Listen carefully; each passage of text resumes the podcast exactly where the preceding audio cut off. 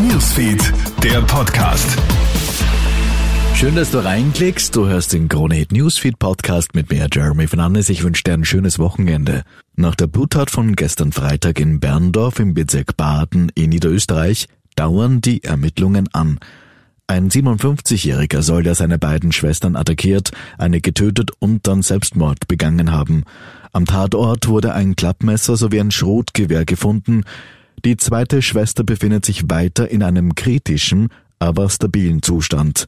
Nach wie vor macht die Polizei zum Motiv keine Angaben. Laut der Kronenzeitung dürfte es Erbschaftsstreitigkeiten gegeben haben.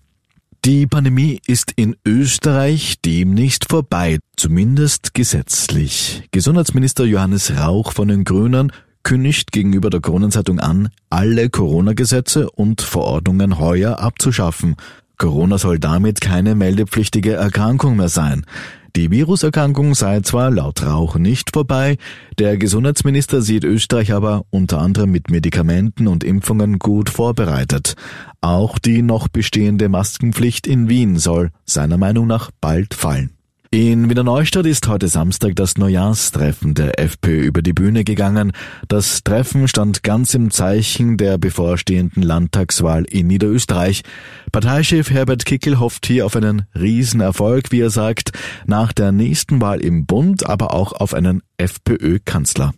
Nach der Forderung von Niederösterreichs Landeshauptfrau Johanna Mikl-Leitner nach härteren Strafen bei Klimablockaden liegt jetzt wohl ein Vorschlag für die Gesetzesänderung vor. Demnach sollen bei Gefahr für Leben oder Gesundheit Geldbußen oder bis zu sechs Monate Haft, bei Wiederholung gar bis zu einem Jahr Haft drohen. Der Vorschlag soll jetzt an Innenminister Gerhard Kahner übermittelt werden. Auf jeden Fall zieht das Innenministerium heute Samstag Bilanz mit 52 Festnahmen und mehr als 200 Anzeigen in dieser Woche, in der die Klimaaktivistinnen und Aktivisten der letzten Generation in Wien mit Straßenblockaden für Aufsehen gesorgt hatten. 850 Polizistinnen und Polizisten waren hier im Einsatz.